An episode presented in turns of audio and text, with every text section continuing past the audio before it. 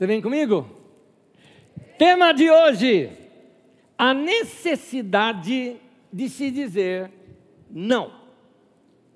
Se tem uma coisa difícil, principalmente para nós brasileiros, na verdade os latinos são assim, a gente quer agradar todo mundo e não sabe dizer não.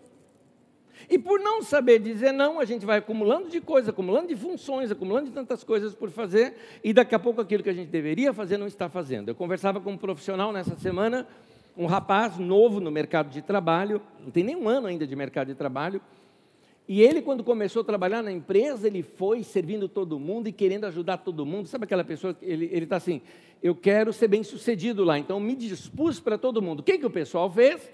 Percebendo que o rapaz é novo, foi jogando, ó, oh, faz isso aqui para mim, está apertado aqui, me ajuda aqui. E todo mundo jogando o trabalho deles na conta do outro. O que, que acontecia? Esse rapaz tinha que ficar trabalhando até fora do horário de trabalho, porque não dava conta mais de tudo que tinha que fazer. Por que razão? Não sabia dizer não. E quando você não sabe dizer não, aquilo que você deveria dizer sim, ou seja, aquilo que você deveria estar concentrado, fazendo bem, você não tem tempo para fazer. Aí você, como eu costumo dizer, fica andando com a mochila pesada, com chumbo na mochila, tijolo na mochila. Você não corre, você não corre. Indo para as Escrituras Sagradas, quando a gente começa a estudar o Novo Testamento, Mateus, Marcos, Mateus, Marcos, Lucas e João são os quatro evangelhos. Mateus, Marcos e Lucas são chamados evangelhos sinóticos, ou seja, escritos dentro da mesma ótica, de um mesmo ponto de vista. Porque tanto Mateus quanto Lucas se utilizaram dos escritos de Marcos, foram os primeiros escritos que nós tivemos dos evangelhos. E então, eles são muito parecidos. Alguns trechos são copiados de um texto para outro. Só que Mateus e Lucas, eles começam a falar da vida de Jesus desde a sua infância. Marcos não. Marcos já começa com o ministério de Jesus, já de início de tudo. Após o surgimento de João Batista, ele já começa a mostrar o ministério de Jesus. E o ministério de Jesus, o que, que aconteceu? Logo no começo do ministério, ele teve lá em Cafarnaum, na Galileia, e ensinou o povo, achou demais o seu ensino. Aconteceu de estar uma pessoa endemoniada, ele expulsou um demônio, as pessoas, que que isso? Nunca vimos isso. Aí daqui a pouco pessoas curadas, aí a fama de Jesus começou a correr para todo quanto é lado, ou seja, o ministério de Jesus rapidamente se viralizou, se espalhou. E as pessoas começaram, assim, multidões mesmo, vindo de cidades e vilarejos para encontrar e conhecer esse tal de Jesus. Marcos 1, 28 diz assim: Notícias a seu respeito se espalharam rapidamente por toda a região da Galileia. Rapidamente. Todo mundo falando do tal Jesus. Em outras palavras, Jesus rapidamente chegou no que eu, eu não gosto dessa palavra, mas eu vou usá-la hoje bastante, chegou no seu sucesso. Por que, que eu não gosto? Porque hoje sucesso parece que sucesso é se tornar popular, é ser popstar. Não é disso que eu estou falando. Sucesso eu me refiro você estar tá realizado fazendo aquilo pelo qual você sente que você foi chamado para ser. É quando você olha para a tua vida e fala, está tudo ótimo, está tudo bem na minha vida. Eu tô, tô com uma vida equilibrada, com uma vida boa, com uma vida gostosa, estou fazendo o que eu gosto. Para mim isso é sucesso. É disso que eu estou chamando de sucesso hoje, ok? Então, Jesus rapidamente, o seu ministério se tornou um sucesso. Conhecido, multidão atrás, certamente um monte de gente querendo chamá-lo para um jantar, para alguma coisa, para alguma exposição, gente querendo fazer perguntas para ele, pessoal admirando os ensinos dele. Tudo isso muito rápido aconteceu. E aí, aqui vem uma lição logo em seguida, no texto bíblico.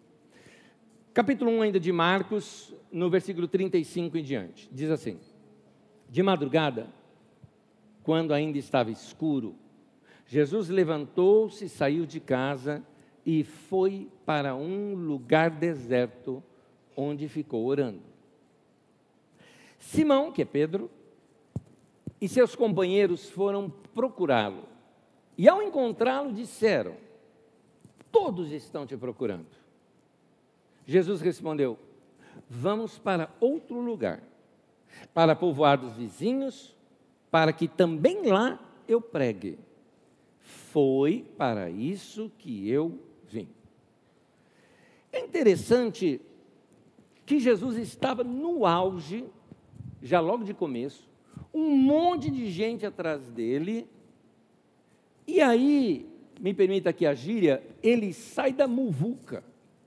Ele sai daquele monte de gente falando o tempo todo. Porque imagina como é que era o povo todo da cidade na porta lá da casa onde ele estava.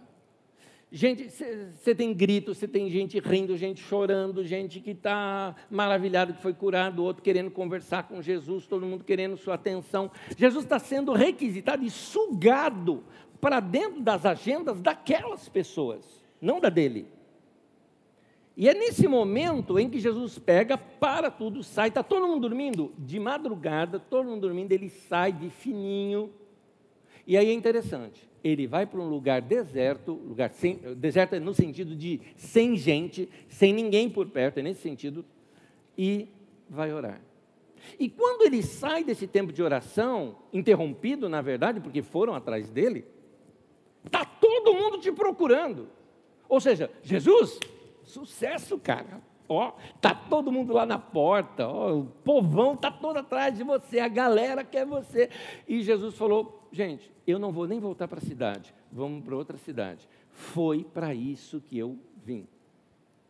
É interessante notar que Jesus não se deixa ser sugado pelo próprio sucesso. O próprio sucesso de Jesus poderia ser a sua queda. Mas ele sabia para o que ele havia sido chamado para fazer, qual era a razão da sua vida, e ele se concentra nisso. Jesus separa um tempo para quê, sozinho? Para se conectar com Deus. Agora, se Jesus, sendo Jesus, cara, nós, gente, eu não estou falando de qualquer um, Jesus, cara, Jesus, o cara, o nosso mestre, nosso modelo, se ele precisava sair da muvuca para ouvir a Deus, como é que você acha que você ouve a Deus lá no onde é um novo dia? Você acha que você vai ouvir Deus? Não ouve nada. Você fica na festança tudo mais. Nada. Eu não sou contra festa, eu acho lindo festa. Eu gosto de, de, de brincadeira. Eu acho que lazer tem o seu lugar. Mas onde eu quero te dizer é o seguinte: no meio da muvuca você não ouve a Deus. No meio de um monte de gente falando, você não ouve a Deus. Você precisa separar um tempo.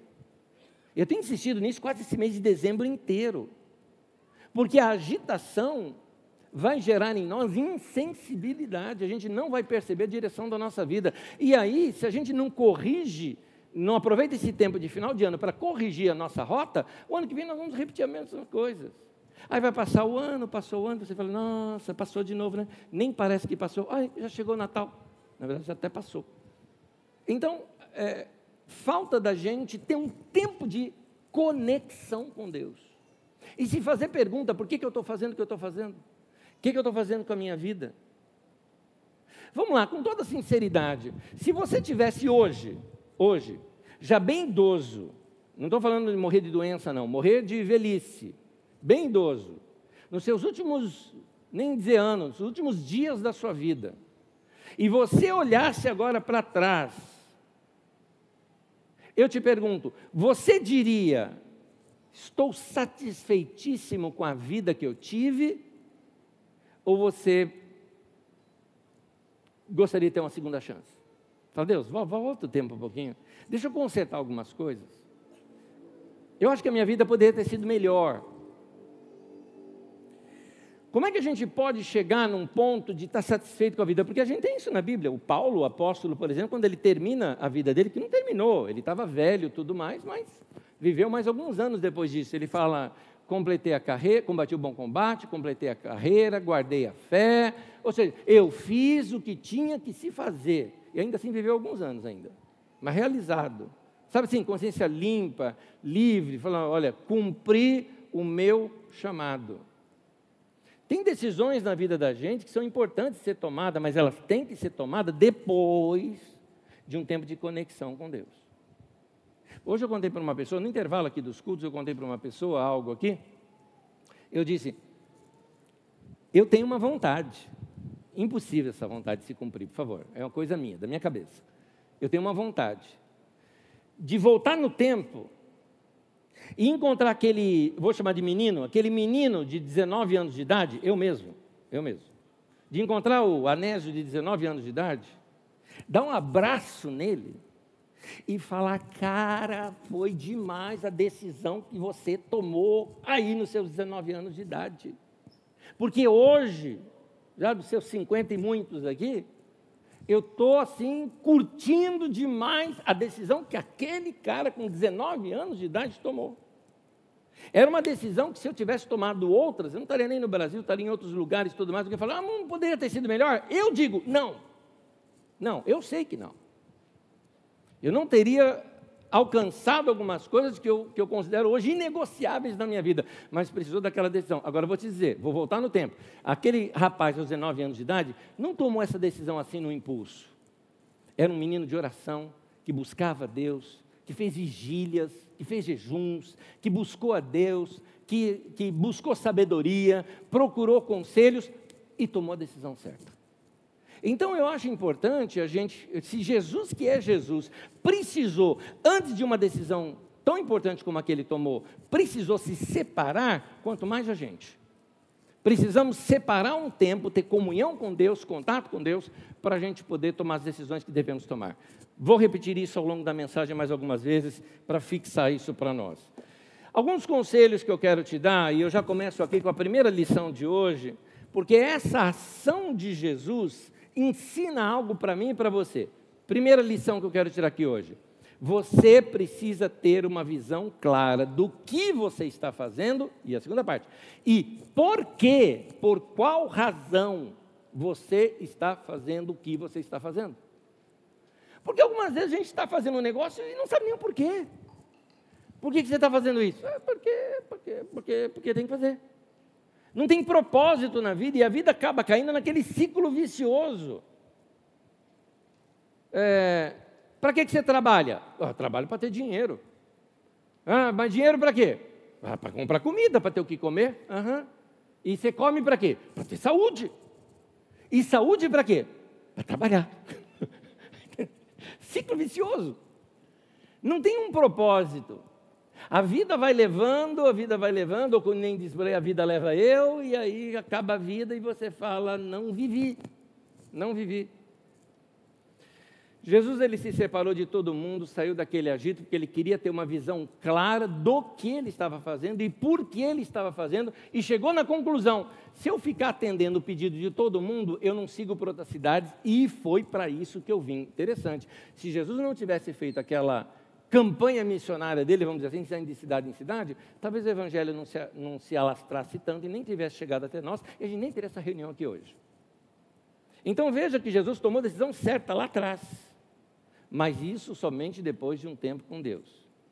Ele não queria cair nessa armadilha de fazer tudo automaticamente, sem controle, deixando o trabalho e a obra uh, levar a vida dele e ditar as regras da vida dele.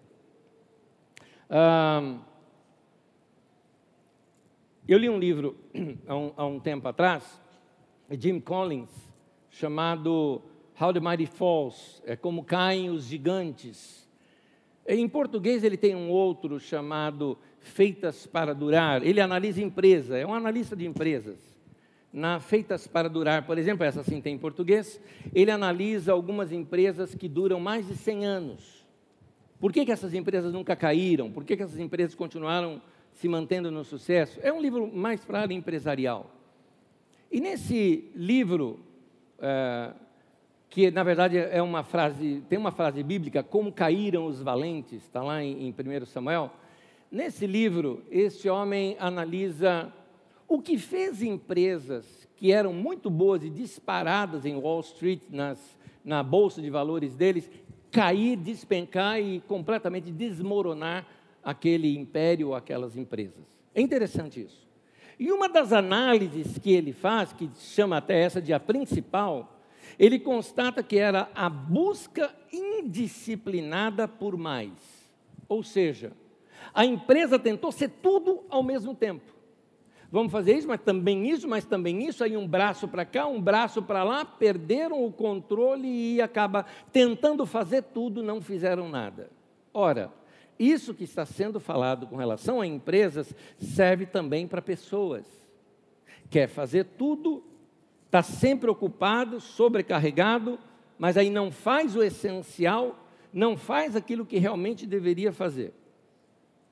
Jesus ele não queria cair nesta prisão de uma agenda onde as pessoas determinavam o que ele deveria fazer, mas ele queria ele mesmo controlar as coisas que ele fazia.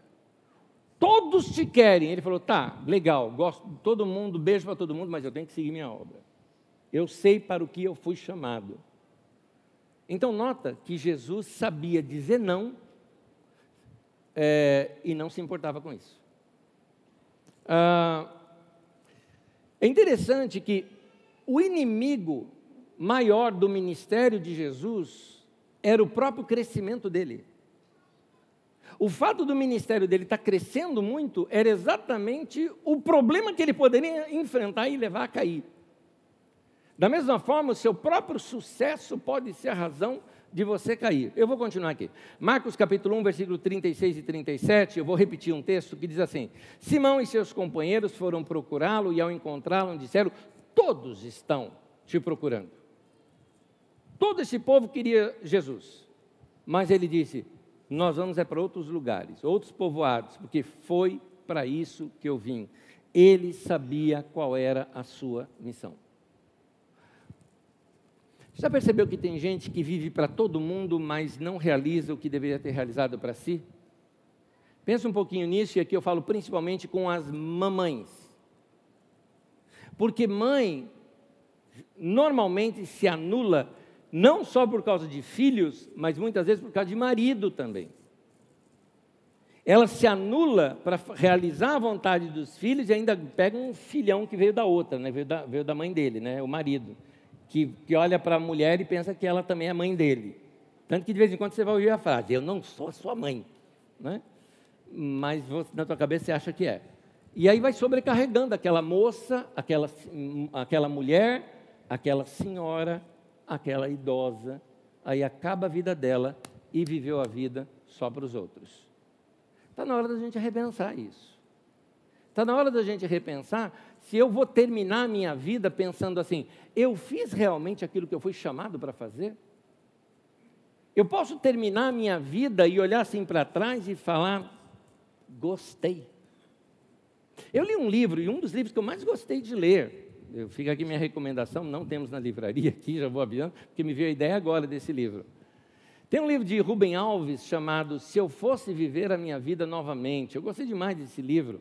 É uma série de crônicas de Rubem Alves, que é um cronista maravilhoso. E uma conclusão que ele tira, desculpe aqui o spoiler, mas esse é o primeiro capítulo do livro, depois você tem um livro inteiro para saber, pelo menos o primeiro só que eu estou dando spoiler. Que o primeiro é o título, em cima do título do livro. E ele conclui: se eu fosse viver a minha vida novamente, eu, aí ele continua, repetiria tudo de novo. Eu gostaria de ter vivido exatamente a vida que eu vivi. E aí ele vai contando as frustrações da vida dele. Que ele tentou ser um pianista e foi péssimo. Mas ele fala: Mas se eu tivesse dado certo, eu seria um mau pianista. Porque aquele não é o meu dom. Mas foi exatamente o fato de dar errado que me empurrou para outra coisa. E ele vai citando as coisas erradas que deram na vida dele, mas que foram apontando para um tempo melhor. E ele falou: Eu estou num tempo tão bom da minha vida que se eu tivesse tomado qualquer decisão diferente lá atrás, eu não chegaria nesse ponto. Seja o que for, ao longo da vida, uma das coisas que ele aprendeu foi dizer não. Foi reconhecer, não é por esse caminho que eu tenho que ir. E saber fazer os retornos certos quando tomou decisão errada. E isso concluiu a sua vida dizendo: Eu acertei, eu acertei. Então eu queria desafiar você a esse tempo com Deus Assim como Jesus precisou desse tempo com Deus, você também precisa desse tempo com Deus para refletir sobre si. Sabe aquela comunhão com Deus e consigo mesmo, onde você pergunta assim: eu estou na profissão certa? Eu estou fazendo o que eu realmente queria fazer? Tudo bem, algumas situações podem ser transitórias. Talvez você seja no momento de trabalhar, trabalhar, trabalhar para ganhar dinheiro para fazer alguma coisa. Mas você está mesmo nesse caminho? Ou você está, à medida do tempo, gastando, gastando, gastando, gastando, e aí você nunca está juntando e nunca vai fazer essa coisa que você quer fazer? Enfim, Jesus sabia que ele precisava parar, porque se ele não parasse, ele ia errar o caminho. E ele acertou em ter dito: valeu, gente, gosto demais desse povo, mas eu tenho que ir para outro lugar para dar sequência a essa obra que Deus me chamou para fazer. Então, uma outra lição que a gente aprende com Jesus aqui é talvez uma das lições mais difíceis para nós brasileiros tomarmos, porque a gente gosta de agradar todo mundo. Segundo, não se sinta mal em dizer não. Jesus aprendeu a fazer isso. Ele sabia o momento de dizer não, não vou. Jesus, mas está todo mundo te querendo, tá, mas não, não. Não é para mim isso daqui. Algumas vezes é necessário você deixar passar boas oportunidades. Não faz muito tempo, na verdade, poucos anos atrás, alguém me convidou para ser sócio de uma determinada empresa. Falou, vamos, vamos lá, vamos fazer tal coisa. Eu não pensei duas vezes, eu disse não. Mas eu falei, não, não, não, está totalmente fora do meu escopo. Não estudei para isso. Não, mas você sabe mais do que. Mas eu não, não preparei a minha vida para isso. Outra, eu já estou fazendo o que eu fui chamado para fazer. Por que, que eu vou sair do caminho? Para ganhar mais dinheiro? Ganhar mais dinheiro para quê? Para depois não conseguir fazer nada com esse dinheiro porque eu estou ocupado? não é? Então, é não. Nem toda porta que se abre é para você entrar por ela. Às vezes a gente acha que a gente tem que entrar em qualquer porta que abre. Ou oh, tive uma oportunidade. Toda oportunidade é de Deus. Quem disse? Nós estamos num mundo globalizado, oportunidade é que não vai faltar. Ideias novas tem um monte. Coisa boa tem um monte. Mas Jesus sabia dizer não até para coisas aparentemente boas, para que ele pudesse dizer sim para aquelas que são melhores. Veja, eu não estou comparando aqui entre coisas boas e coisas ruins. Eu estou comparando uma comparação mais difícil de se fazer, que necessita mais discernimento. É entre boa e melhor. Nesse ponto, aquele ditado serve aqui: o bom é inimigo do ótimo. Porque o bom te acomoda. Aliás, o bom é fácil de achar. É fácil. Você vê uma coisa e fala, oh, isso é bom. Tá, é fácil. O ótimo precisa de mais tempo. Você precisa esperar, talvez. Precisa pesquisar, precisa se preparar, precisa de um tempo. Por isso que Jesus separou um tempo, teve um tempo com Deus, para falar: olha, está muito bom lá em Cafarnaum, mas eu preciso ir para outro lugar. Então, é esse discernimento que a gente precisa ter. A habilidade de dizer não para algumas coisas, pode deixar o seu caminho mais livre e a sua vida mais leve. Cá entre nós, alguns de vocês estão com tanto compromisso porque não soube dizer não, aí fica com a mochila pesada. A mochila pesada você não anda, você não faz nada. Você aceitou fazer tantos cursos, deu palavra para alguém que ia fazer tal coisa, não soube dizer, não, você não tinha nem tempo para você e você arrumou outros compromissos com amigos, porque você não soube dizer não para aquelas pessoas. Aí o que você precisa fazer, você não tem tempo. Não tem tempo para aquilo. Você não precisa entrar em todas as portas que se abrem. Algumas são pura perda de tempo e perda de foco também. E aí, se você disser não para essas coisas, você vai arrumar tempo para fazer o que realmente interessa para você. Ah, Muitas pessoas, elas se perderam no caminho, deixando de fazer aquilo que realmente as levou para aquele melhor ponto da sua vida. Vou voltar aqui sobre Jesus. Jesus estava rapidamente Jesus, vou aqui usar uma figura, tá? Rapidamente Jesus sai de um, momento de desconhecido para se tornar um cara super conhecido e super popular. OK. O que trouxe Jesus de lá até aqui? Bom, ele era um cara que tinha tempo com Deus, unção do Espírito Santo, poder de Deus para fazer curas e milagres e tudo mais. Ficou atendendo o pessoal. Se ele ficasse só atendendo o pessoal, ele se desgasta. Acabaria tudo aquilo. Acabaria tudo aquilo que o trouxe até aquele ponto. Então o que Jesus faz? Para tudo, volta lá e começa a fazer tudo de novo porque ele entendeu que ele não poderia de deixar aquelas práticas que o levaram até aquele ponto da vida dele. Você vê isso, por exemplo, em Atos 6, quando a igreja começa a crescer, crescer, e até tem alguns problemas no meio da igreja por causa disso, e aí ah, Pedro reúne a, a, a comunidade dos discípulos e fala: vamos levantar mais líderes aqui, para que eles façam esse trabalho que nós estamos se desdobrando para fazer aqui, estamos fazendo mal feito. porque nós nos consagraremos à oração e ao ministério da palavra. Em outras palavras, Pedro estava dizendo o seguinte: gente, eu não quero parar de fazer aquilo que trouxe o crescimento que nós chegamos. Porque se eu começar a fazer essas outras coisas, não vou ter mais nem tempo para pregar, para ensinar e tudo mais, nós vamos perder tudo isso aqui que nós temos.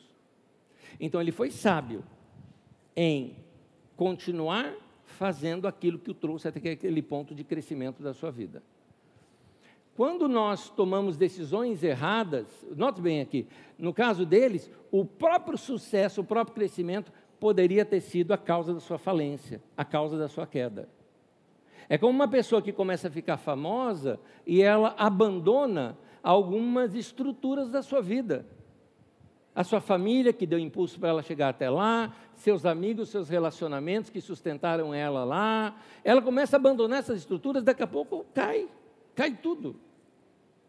Ah, como é que eu posso, então, amadurecer essa habilidade de dizer não? Eu vejo que existe uma conexão muito importante entre o que Jesus fez antes dele dizer não e o fato dele ter dito não. Tem uma coisa que ele fez antes, que era aquela conexão com Deus. Repito o texto para vocês aqui. Marcos 1,35. De madrugada, quando ainda estava escuro, Jesus levantou-se, saiu de sua casa, saiu de casa, foi para um lugar deserto, onde ficou orando. Pausa e a minha pergunta para você: qual a última vez que você fez alguma coisa parecida com isso? E eu digo coisa simples: sair para dar uma volta na rua, sozinho. Eu estou dizendo até sem fone de ouvido, tá? Aquela coisa que você faz não para ouvir alguém, porque isso eu também faço. Eu saio para ouvir um podcast, alguma coisa e tal, mas não é isso. É um tempo entre eu e Deus, ou eu comigo mesmo. Porque quem tem uma vida muito agitada, às vezes precisa se apresentar para si mesmo de novo. Olá, prazer, sou eu, como vai? Porque você não tem mais nem referência de quem é você mesmo, o que, que, você está fazendo da vida. Meu irmão, vai lá, faz um passeio num parque, vai ficar quieto um dia, sozinho, vai repensar a vida, vai repensar o porquê que você está fazendo e o que você está fazendo. Ah, como é que Jesus conseguiu vencer a pressão do urgente e se dedicar ao que era importante? Como é que ele sabia o que era mais importante? Mais adiante você vai ver isso aqui comigo no estudo ainda de hoje. Porque muita coisa pode ser importante na sua vida, mas o mais importante só pode ser uma, correto? Como é que Jesus sabia esta uma coisa? É isso o mais importante no momento que eu tenho que fazer. Eu tenho certeza que veio desse fato, dele sair da agitação, ficar um tempo isolado com Deus, para perceber esse caminho. Eu costumo dizer que o caminho de Deus é sente paz. Duas vezes na Bíblia diz: busque a paz e siga, seja a paz o árbitro do seu coração, ou seja, seja a paz o que te guia. Para, sentiu paz, continua, não sentiu, para tudo, senão você está tomando decisão errada. Talvez não seja o tempo certo, mas nesse tempo isolado com Deus você vai perceber isso. É por isso que aqui vem uma frase importante. Uma mudança de lugar e uma mudança de ritmo de vida produzirão em você uma mudança de perspectiva. Perspectiva é o ângulo no qual você está vendo uma situação. Você já percebeu que às vezes você só consegue perceber um defeito físico seu, físico assim de postura, alguma coisa, numa foto? Você olhou no espelho tudo, mas só na hora que alguém tirou uma foto sua, você fala, nossa, quando eu dou sorriso, olha só o que eu faço, né? É, você nota algumas coisas só em foto, porque é uma outra perspectiva, é um outro olhar sobre você. Que tal aqui, não estou não tô aqui, não estou aqui causando nenhuma... É, é, situação espírita aqui não, mas que tal você sair de você e te olhar fora de você? Se analisar fora de você.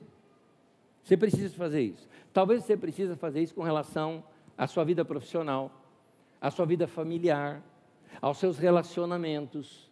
Você precisa começar a parar para pensar nesse detalhe, que se você fizer uma mudança, é, é, principalmente uma mudança de ritmo na sua vida, e uma mudança de lugar, você vai conseguir se ver melhor. Eu, por exemplo, percebo melhor aqui, estou falando da minha área pastoral aqui da igreja. Eu percebo melhor quando eu saio. Quando eu estou em outro lugar, quando eu vou a alguma conferência, lugar onde eu não preciso cuidar de nada, aí eu consigo olhar para cá e encontrar defeito.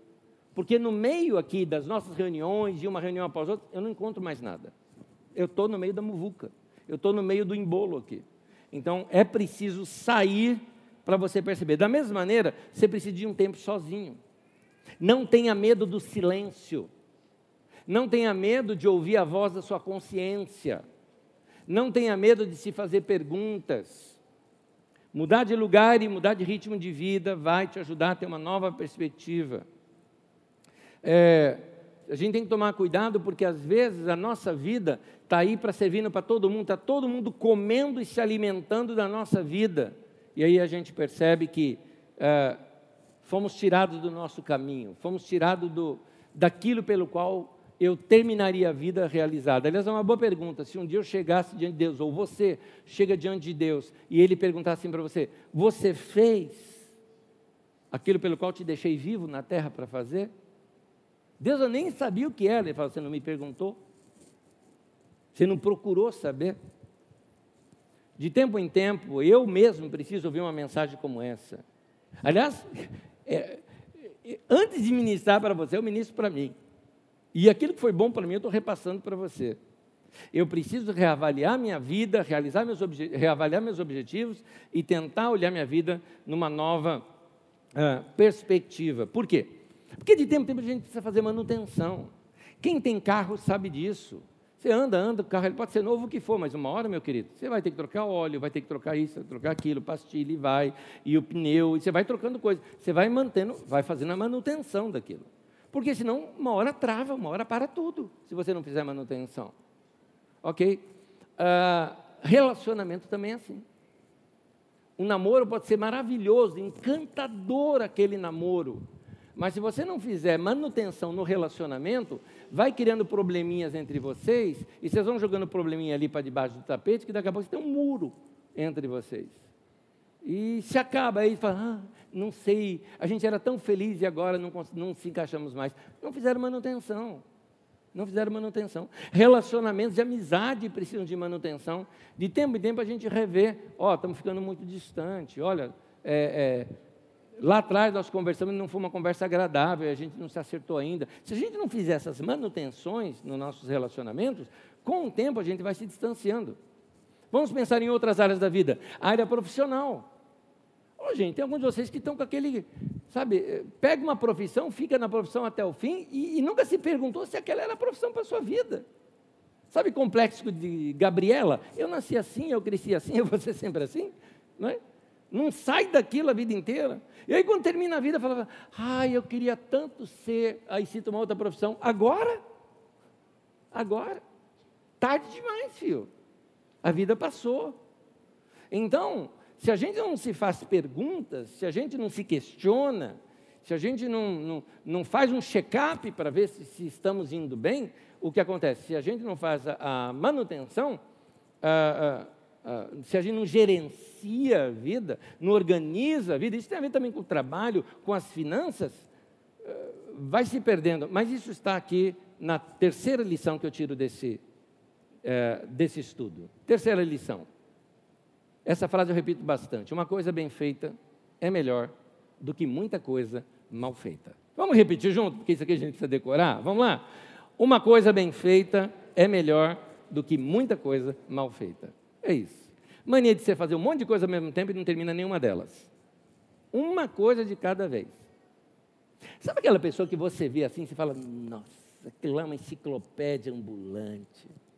Eu queria saber o que aquela pessoa sabe. Queria nada, porque se quisesse você teria lido o livro, você não lê. A pessoa chegou naquele ponto de vida, não foi porque ela começou a ler um livro a semana passada. Ela vem fazendo isso há anos. O tempo dela foi otimizado para aquilo. Ela se concentrou naquilo, por isso que ela tem isso tudo que tem hoje. Ah, você olha por exemplo, uma pessoa que você conheceu, ela era uma pessoa financeiramente com poucas posses, mas hoje você vê aquela pessoa e fala: nossa, o cara está com a vida estável, aquela mulher vida estável, equilibrado, tá bem, hein? Tá bem. Ó, eu queria ser assim, queria nada. Se você quisesse, você teria guardado dinheiro como aquela pessoa guardou. Ponto a ponto, ponto a ponto, você vai guardando, guardando, guardando, até chegar naquele ponto. Tem uma, uma mensagem que eu dei num encontro de casais aqui da nossa comunidade. E a mensagem era cinco princípios para sua vida financeira, para controlar suas finanças. Cinco princípios para controlar suas finanças. Tem no nosso site, procura, você digitar lá, é, finanças, por exemplo, e traço Comunidade Carisma, ou traço Anésio Rodrigues, no YouTube, você já vai achar essa mensagem. E ali, uma das coisas que a gente ensina, isso daqui que está, é o ensino que ajudou a minha vida pessoal, nossa vida pessoal, como família, a chegar onde a gente chegou hoje, de uma vida estável financeiramente. Agora, começou como? Começou guardando pouquinho em pouquinho, juntando dinheiro pouco a pouco. E um detalhe, aprendendo a dizer não para um monte de coisa. Até coisa que era legal. Acabava o culto, a turma toda, e aí, vamos para a pizzaria, vamos comer. E a gente ia junto, né? Aí chegava lá na pizzaria, a gente, dinheiro apertado, sabe como que é, né? Ah, pega só um aqui, tá bom. Pega um refrigerante para dois, né? Tudo para economizar. Daqui a pouco o outro não, do lado lá, gasta, tal, pede sobremesa, isso, aquilo e tal. A hora que vem a conta, vamos dividir. aí a gente paga pelo que o outro comeu, né? E aí aprendemos a dizer não. Quando as pessoas chegavam e ah, vamos, não, não, não, estou afim. Quer não, tá bom? Ia para casa, estava numa padaria, pão com mortadela. Todo mundo lá comendo bastante, a gente assim, tá bom. Às vezes nas férias mesmo, planejava as férias, mas via que o dinheiro não era suficiente, porque era assim, ou tirava férias, ou investia para poder pagar um apartamento hum, vamos passar. A gente passa as férias por aqui mesmo. Como nós fizemos uma vez, pegamos um guia de São Paulo, vimos todos os parques que tem na cidade de São Paulo e fomos passear em todos os parques da cidade. Não viajamos, não fizemos nada, e aquele dinheiro economizamos e guardamos. Ok, fazemos isso há mais de 25 anos, fazemos isso. Aí agora a gente tem uma vida estável. Alguém fala, puxa, eu queria ter uma vida estável assim. Queria nada, se quisesse, começava a guardar lá atrás, quando a gente já te falou isso. Eu me lembro uma vez, eu estava ensinando aqui na Carisma, e eu coloquei uma tabela aqui na, nas telas. Quanto que você conseguiria economizar em um ano, em dois anos, em cinco anos? Se, quanto você chegaria se você economizasse, por exemplo, 5% do seu salário? Ou 10% do seu salário? Eu fui subindo 20% do seu salário. Né? E aí, eu me lembro que eu fiz a seguinte pergunta, né? Eu falei, gente, olha esse valor, porque os valores crescem ali nos olhos da gente, né? Olha esse valor, que demais. Muito bem. Deixa eu fazer uma pergunta, eu fiz a pergunta. Quem aqui já está mais de cinco anos aqui na Carisma? E um monte de gente levantou a mão. Eu, eu, eu. Falei, pois é, hoje faz exatamente cinco anos que eu ensinei essa mesma coisa. E você não praticou. Então, tem algumas coisas na vida da gente que a gente tem que começar a fazer. Será que não é hora de você se retirar, sair, falar o seguinte: é, é isso mesmo que eu quero da minha vida? Quais são os meus objetivos e qual é a coisa principal, a coisa, aquela uma coisa importante que eu preciso fazer com a minha vida? Então, uma coisa bem feita é melhor do que um monte de coisa mal feita.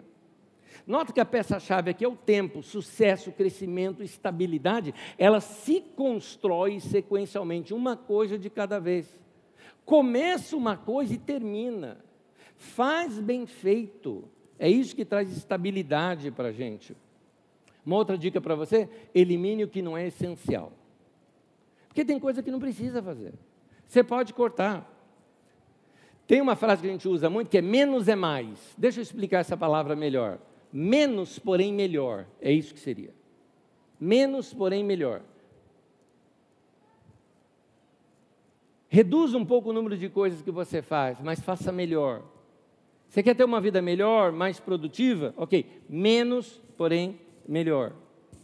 Se você não fizer, você vai sentir sua vida profissional, pessoal, ministerial, com alguma coisa que eu acho horrível. Muito ocupado, porém muito produtivo.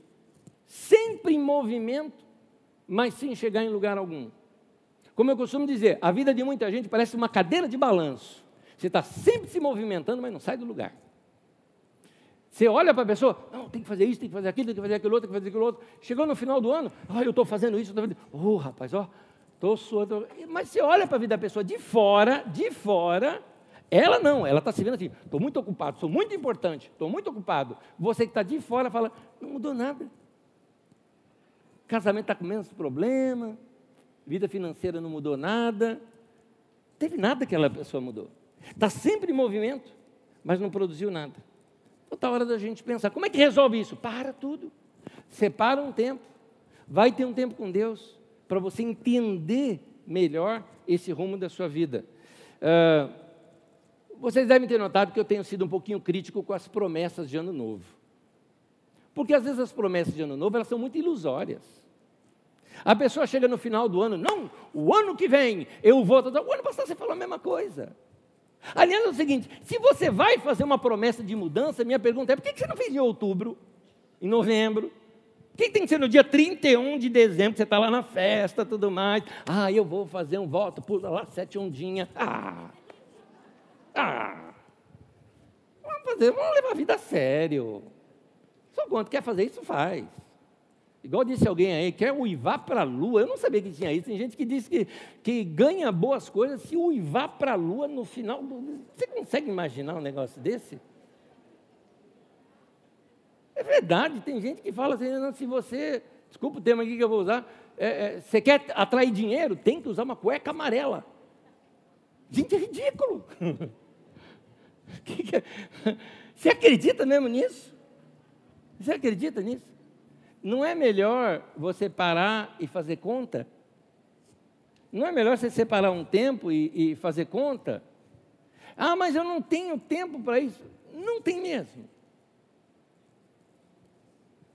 Não responde, tá? Não, não, não responde, que eu já fiz essa pergunta aqui uma vez. Não responde. Mas eu vou te fazer uma pergunta, você vai responder para você. Quantos aqui leram pelo menos 10 livros esse ano? Não levanta a mão. É para você essa resposta. Ok, a maioria não leu. Aí eu pergunto: quantos de vocês já assistiram pelo menos 10 séries esse ano? eu não sou contra série, por favor, não sou contra lazer, sou super a favor, inclusive, acho muito legal. Eu reservo um tempo da minha vida para jogar videogame, que eu gosto, porque é lazer, não tem problema disso. Mas eu organizo a minha vida de tal maneira que tem algumas áreas que eu preciso estudar, eu preciso aprender, e eu sou devoto, eu me dedico àquilo. Eu estou estudando isso daqui, não vou parar até eu entender isso aqui. E vou estudar, porque aquilo vai acrescentar algo na minha vida. Alguns de vocês estão precisando fazer isso com o seu orçamento do mês. Cara, ninguém subsiste dessa maneira e gastando, gastando, gastando sem fazer conta. Ninguém subsiste. Tem que chegar lá e botar ordem na casa, ver o quanto que você gasta, para onde que está indo o dinheiro. Você tem que saber para onde está indo. Você tem que fazer conta. Tem que saber como economizar. Se você não fizer isso, o dinheiro vai embora. Aliás, aquele, aquilo que tem nos desenhos, já viu nos desenhos que aparece uma nota assim, criando asinha e voando? É bíblico. Diz: o dinheiro criará para si asas. Vai, uh, vai embora. Porque você não se preparou, não organizou. Então, se você notou uma certa desproporcionalidade entre, eu sou a favor de lazer, mas se você notou uma certa desproporcionalidade entre seu lazer, afazeres e trabalho e um tempo para parar, se organizar e refletir, então você precisa se organizar melhor, querido. É interessante notar, a, a, a, a Bíblia cita lá em, em Eclesiastes a importância de se afiar o machado. Você já deve ter visto isso em desenho antigo que tinha da Disney, aqueles desenhos ainda que eram preto e branco e foram coloridos depois, uh, onde tinha uma pessoa todo fortão lá, que ia lá, pegava o machado, ia, ele fez uma aposta com o velhinho, né? Ia cortando as árvores e cortando as árvores, e o velhinho cortava com umas árvores, parava e afiava o machado. Cortava, afiava o machado de novo. Ou seja, chega no final do desenho, o velhinho ganhou a, a corrida. Por que razão? Porque se você não afia o machado, afiar o machado, você entendeu, né? Deixá-lo afiadinho para você poder cortar, você vai ter que botar mais força. Olha só, você vai trabalhar mais, se cansar mais e produzir menos. Então você precisa parar e organizar. Há um termo que Jesus usa que eu gosto bastante. Jesus fala o seguinte: Tomem sobre vocês o meu jugo, o meu jugo é suave, meu fardo é leve. Te explicando isso. Jugo é uma canga, um, é algo que você coloca aqui no boi, num boi mais velho e um boi mais novo, para puxar o arado para que eles andem no mesmo passo. Jesus está dizendo: pega essa canga, pega esse, ara, esse, esse jugo junto comigo, anda comigo. Andar comigo é leve, andar comigo é bom, andar comigo não vai pesar. Jesus está dizendo: anda comigo que a mochila não vai ter chumbo. É isso que ele está falando. Meu querido, se a vida está difícil, se você fala, meu, está muito difícil, ou você está andando na frente de Jesus, ou você está atrás dele, e a canga está puxando aqui, ó. Porque se você andar no passo dele, não vai sentir isso. Não vai sentir. Então, quando esse, existe esse descompasso na vida, você precisa parar para organizar. Alguma coisa você precisa fazer. Porque esse negócio de vamos deixar como é que está para ver como é que fica, eu te digo, vai ficar pior. Então, precisa parar. Precisa parar e fazer conta, precisa passar, parar e organizar, precisa parar e fazer agenda. É legal fazer agenda. Eu organizo minha vida assim. Aliás, alguns falam, nossa, que vida chata é a sua. Não, não é chata. Tem dia meu que é de estudo.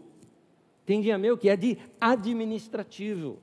Tem dia meu que eu não faço outra coisa a não ser responder situações pastorais. Eu separo por dia, porque eu não consigo fazer dez coisas ao mesmo tempo. Eu descobri uma coisa que não sei se você descobriu. Eu não sou multitarefa. Eu não consigo fazer dez coisas ao mesmo tempo. E organizo minha vida toda quadradinha assim. Agora, tem um dia meu que é o quê? É meu, é para fazer o que eu quiser, inclusive não fazer nada, e é uma delícia. Eu tenho lazer, posso fazer o que eu quiser. É bom. A vida organizada, ela, ela acontece melhor, ela flui melhor. Então, oportunidade de atividade, fazer coisas por aí, tem de monte, é o que não falta. Mas o que é essencial, o que realmente a gente precisa? Pensa nisso. Olha só, eu vou ainda citar mais textos aqui para você. Tem mais dois aqui para citar para vocês. Um é um que Jesus chega para um cara. Eu já ensinei sobre isso aqui numa outra mensagem, não vou me lembrar o título agora, mas é recente isso. Teve um rapaz que chegou para Jesus e ele, é, ele era um cara rico, bem sucedido, novo ainda, tanto que a Bíblia às vezes o chama de jovem, né? Então ele era novo ainda, rico, bem sucedido, bem sucedido na, na cidade, um nomão na cidade ele era, só que estava faltando algo na vida dele, que era o que ele perguntou para Jesus: Mestre, me ensina como é que eu posso ter a vida eterna. Aqui não está falando de ir para o céu, está falando de experimentar a vida aqui. Em outras palavras, eu tenho tudo isso, mas minha vida é muito ruim. E eu estou vendo que a tua vida é uma delícia. A vida de Jesus era como se fosse uma grande aventura. Ele falou: Como é que eu faço para ter essa vida que o senhor tem? E Jesus dá uma resposta ali para ele.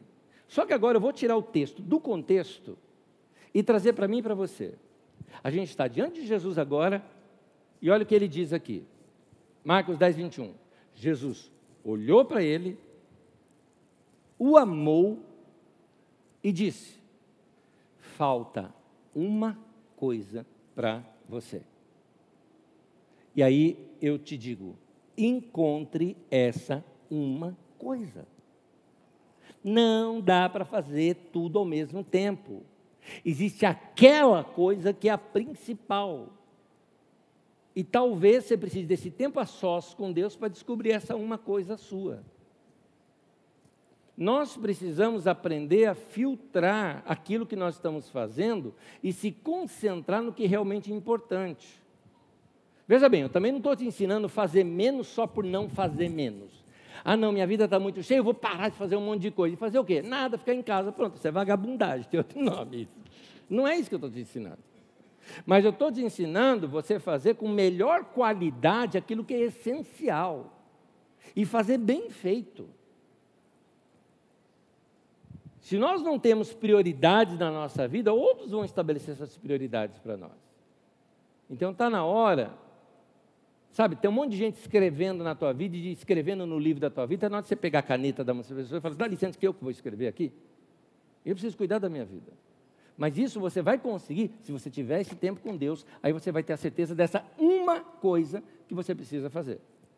Último texto que eu vou ler. Lucas 10, 41 e 42. Diz assim: Jesus respondeu aqui, foi para uma mulher: Marta, Marta, você está preocupada inquieta com muitas coisas. Note essa expressão. Está inquieta com muitas coisas, muitos afazeres. Todavia, apenas uma é necessária. Ah, eu quero fazer dez coisas. Não dá. Uma bem feita é melhor do que um monte mal feito. Está na hora da gente encontrar essa uma coisa. Essa uma coisa que vai ser assim o caminho do sucesso da tua vida. Que você vai olhar para trás e falar: foi bom eu ter decidido aquilo. Você vai ter esse prazer. Eu vou terminar, peço que você fique em pé comigo, por gentileza. Só uma reflexão entre nós aqui.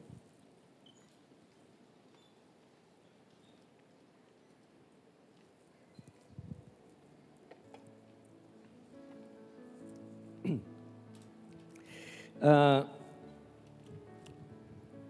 quando a gente vem para um lugar desse, como é, reunião da igreja, primeiro eu quero dizer que eu acredito que você tenha fé. O motivo que você tem fé é que você veio aqui.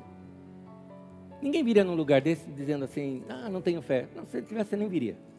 Você tem fé porque você veio aqui, sabia que a gente ia falar sobre Deus, e no fundo você falaria, alguma coisa de bom eu vou aprender ali. Você aprendeu nos cânticos, às vezes até no meio de um aviso, e agora no ensino.